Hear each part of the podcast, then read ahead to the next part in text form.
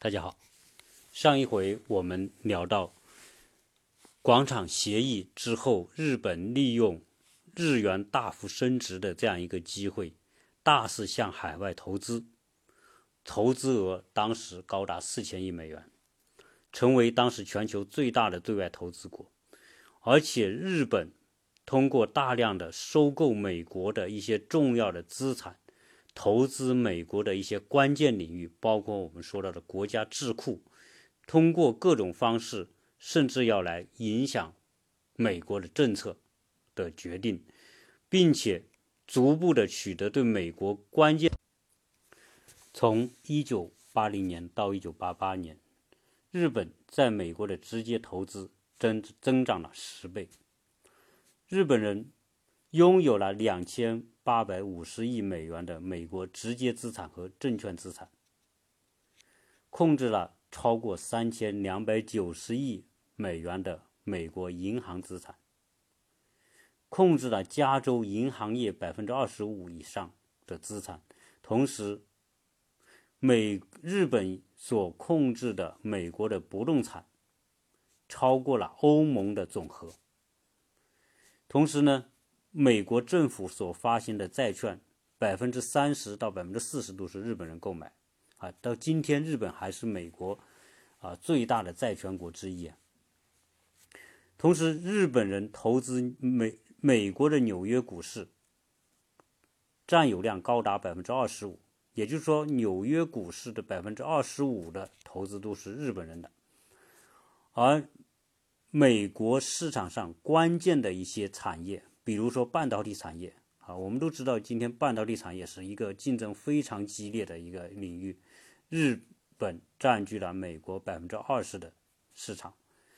汽车产业占据了百分之三十以上的日美国市场。那消费类的产品，我们知道的这所谓彩电、冰箱啊，这个空调、洗衣机等这一类的美国家庭所必备的这些日常消费品。大部分是日本人所掌控的，那日本人能不能一直这么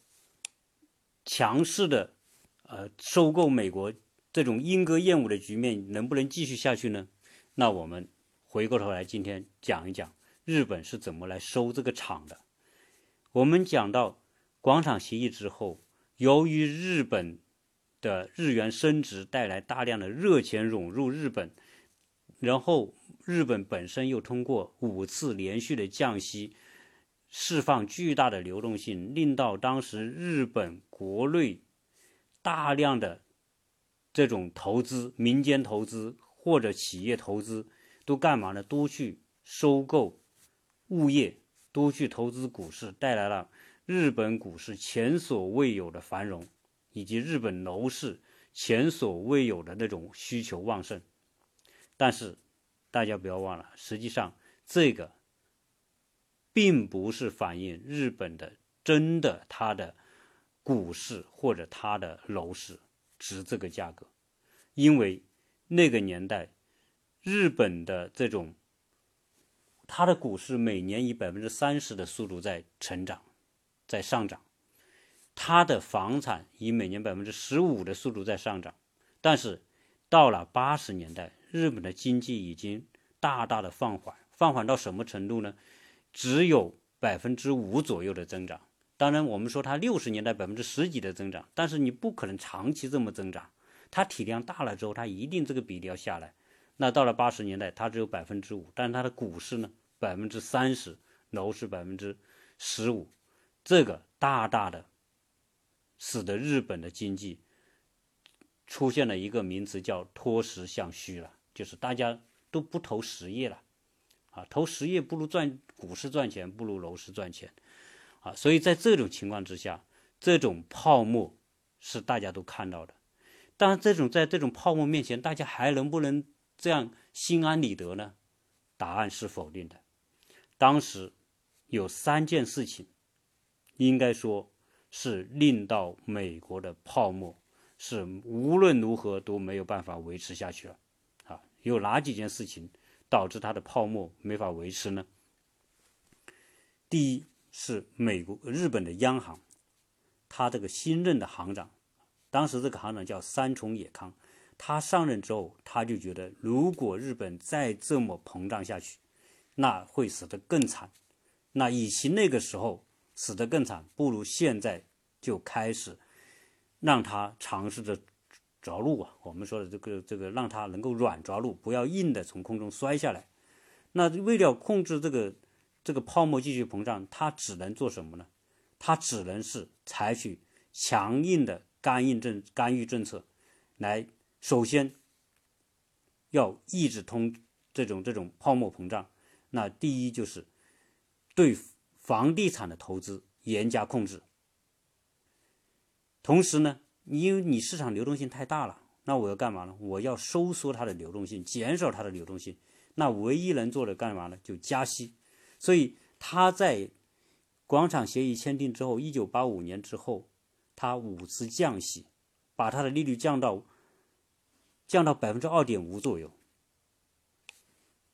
就很低的利率。但是呢，他现在开始加息，也加了五次息，在几个月里面加了五次息，最后他的这种这种我们说的利息吧。就不断的提高，提高到最后到了百分之六，但是这个是在很短的时间里面完成的，就意味着什么呢？这叫急刹车，而这种急刹车的前提之下，就会导市场的失衡，因为你要维持这个泡沫，我们都有这个印这个经验嘛。比如说你吹一个泡，你要让这个泡往大里吹，你要干嘛呢？要要不停的加加气，要给这个。这个球体里面的这个压力加大，你只有加大这个压力，泡沫这个这个泡，这个气泡才能够不停的鼓起来但是大家都知道，你这个再鼓，你都是有极限的，你不能无限制的鼓下去，鼓下去它总有一天，总有到某个点是要爆的。但是呢，它现在是急速急刹车，立刻就令令到什么呢？令到市场的流动性。根本没有办法维持这个这种我们说的这种泡沫的需要的这个状态。那你很多当时很多银行里面就是说，啊，所有的职员干一个什么事呢？就是收债，就是收回贷款啊，其他的贷款一律不放出去。那这样一来，这就是第一个扎破泡沫的啊，是由日本人当时这个。政策的制定者所做的，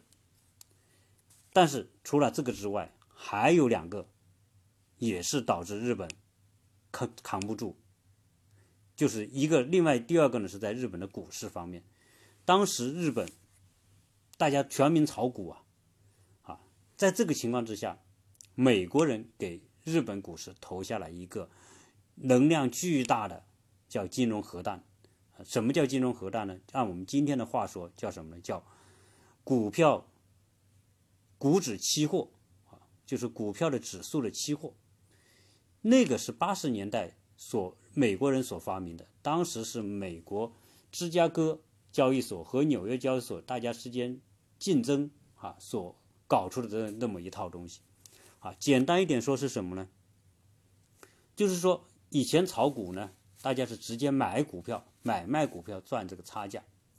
但是现在呢，说不用，你不要去买卖股票，你就看什么呢？我们就做来设一个赌局吧，打一个赌呢，就说我们往下看这个股票的指数是涨还是跌，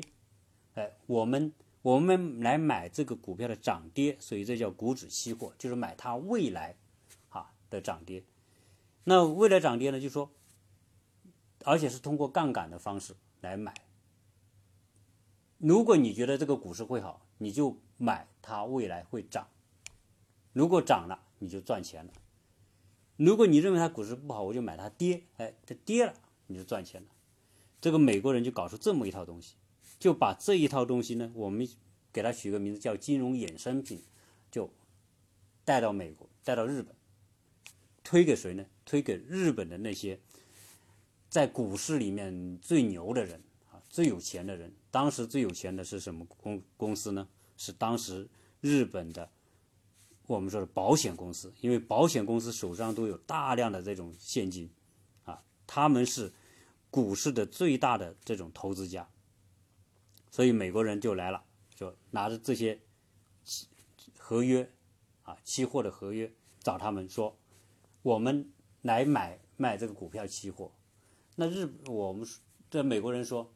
像高盛啊，这那些是美林啊那些大公司就说，哎，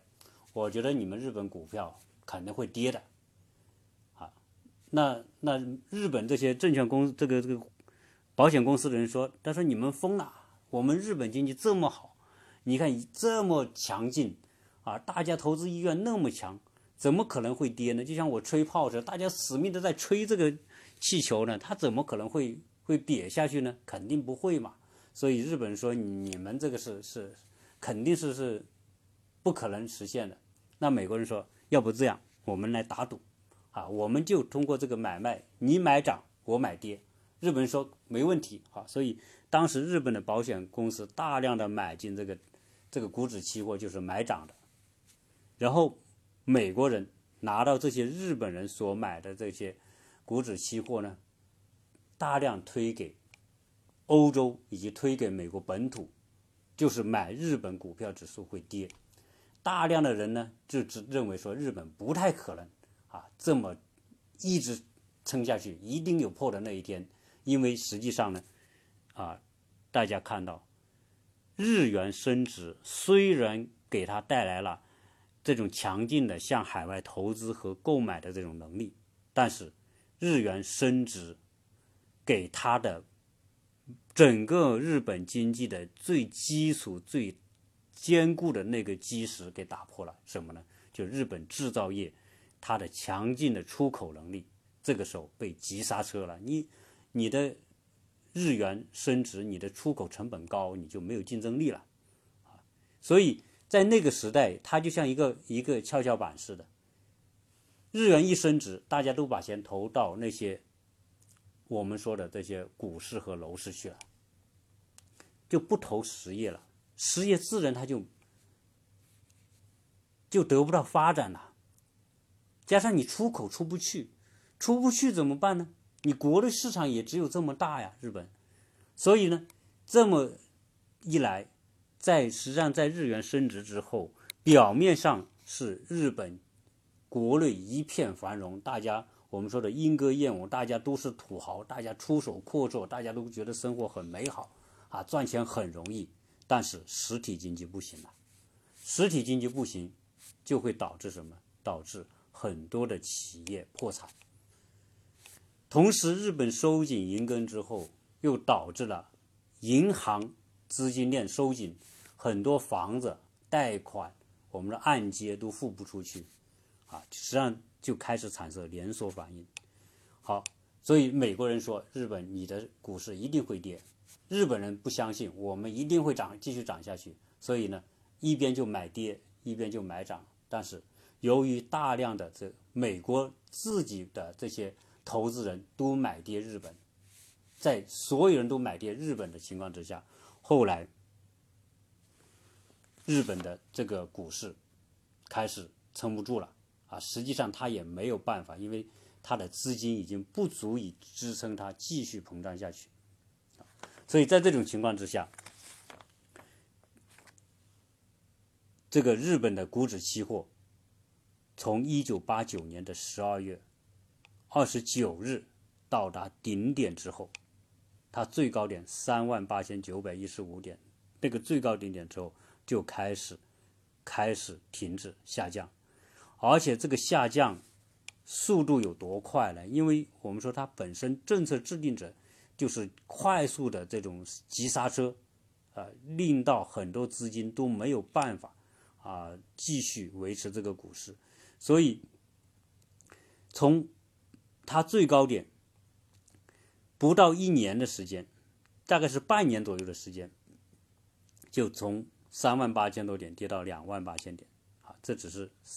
半年左右的时间。结果到了一九二二年，三年左右的时间，这一日本的股市一路下跌，跌到了一万四千八百点。这个已经是砍掉了多少了？砍掉了百分之六十，这是当时全球股市下跌最大的一个股市就是日本股市，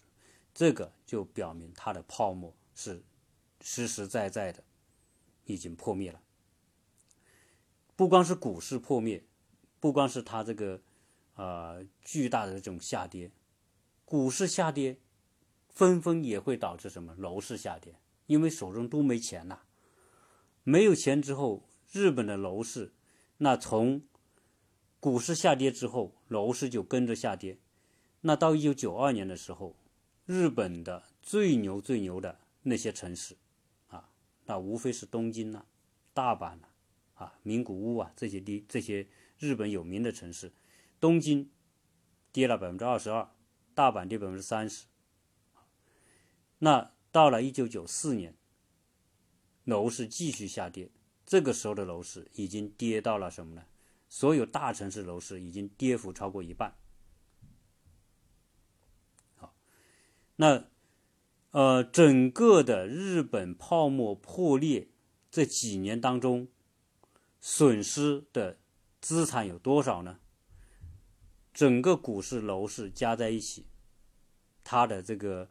资产损失高达六万亿美元。但这个。呃，这个数字啊，啊，应该说是差不多，有这么庞大的一个数字，所以日本经济这个时候确确实实它是走向破灭，而这种破灭一走就是十几年，应该说，实际上到今天，日本仍然在萧条的过程当中，还没有真正的恢复过来，那。我们对日本的整个，我们说的八十年代广场协议前后，啊，这样一个变化，我们呢做一个简单的回顾和总结。总结的一个前提是，日本人当时在整个经济发展过程当中，他们失去了应有的理性，在美国当时逼他的日元升值的时候。首先，他们并没有意识到这个协议对他可能会带来的全局性的影响。他们对自己的经济很自信，认为说他能够扛住他的日元升值。但是，日本的产业它是以出口为导向的，它的绝大部分的市场是在海外，而不是在日本国内。它国内的市场容量是极其有限的。那同时呢，呃，由于日元升值，让日本人开始变得财大气粗，开始大量的啊投资海外。在这种投，由于日本在对外投资过程当中，他并没有实际的经验，这也是美国日本历史上第一次这么有钱去投资。但是投资海外资产，由于凭着一种感觉。以被动和盲目的方式投资，结果实际上，当初日本在美国买下的那些巨额的财产，最后给他们带来什么呢？比如说，他们在期货、在地产方面的购买，最后带来都是巨额的损失。当初日本三菱公司以十四亿美元购得的洛克菲勒中心，由于我们说到的这种。银根的紧缩，他不可能都用现金去买嘛，他一定会动用银行资金嘛。银根紧缩之后，银行抽回贷款之后，他不得不自保，他要贱卖。结果最后这个洛克菲勒中心以半价，就是七万美元，又卖回了卖给了原的这个原业主。很多的其他投资，包括高尔夫球场的投资，或者其他的那些奢侈的那些。住宅、房地产的投资，很多人最后都是在这种情况之下亏损的，因为实际上这种物业投资，看你是不是属于最后那一棒、最后的那个接棒者。如果是最后接棒者，在这种泡沫破裂的那一刻，那肯定是一地一地之鸡毛，什么都没有了。所以在当时日本人的无限风光的这种市场的这种购买力面前，实际上。它下面是一大堆的泡沫，泡沫破裂之后，所有这一切的一风光都会一去不复返。而日本在这种泡沫的破灭的年代，令到很多人家破人亡，很多当时投资物业的人，买了很多房地产的人，买了很多股票的，特别是在这个后面接盘的这些人，动用了大量的银行贷款的这些人，在泡沫破裂之后，所有的财富，顷刻之间化为乌有，而且许多人因为偿不了债而被迫自杀。整个的日本经济进入了长达十几年的这种经济萧条，啊，人们把这个期间被称为日本失去的十年。从高速增长到这种停滞，日本的这样一个经历，为很多后面发展起来的国家、新兴国家提供了一个活生生的一个案例。我们今天讲到日本的广场协议，当然有美国的因素，美国人也是无可厚非的，因为他需要保住他的竞争力，他需要促进他的出口，他需要动用这些经济的手段，利用他所拥有的这种优势，逼其他国家来来调整这种汇率，来达到他的目的。但是真正来说，这个都是外力。最关键的是，当时日本经济发展这么多年，而且到了广场协议之后这几年，实际上是由于他自身没有把控好，没有真正的采取一个正确的方向来应对当时日广场协议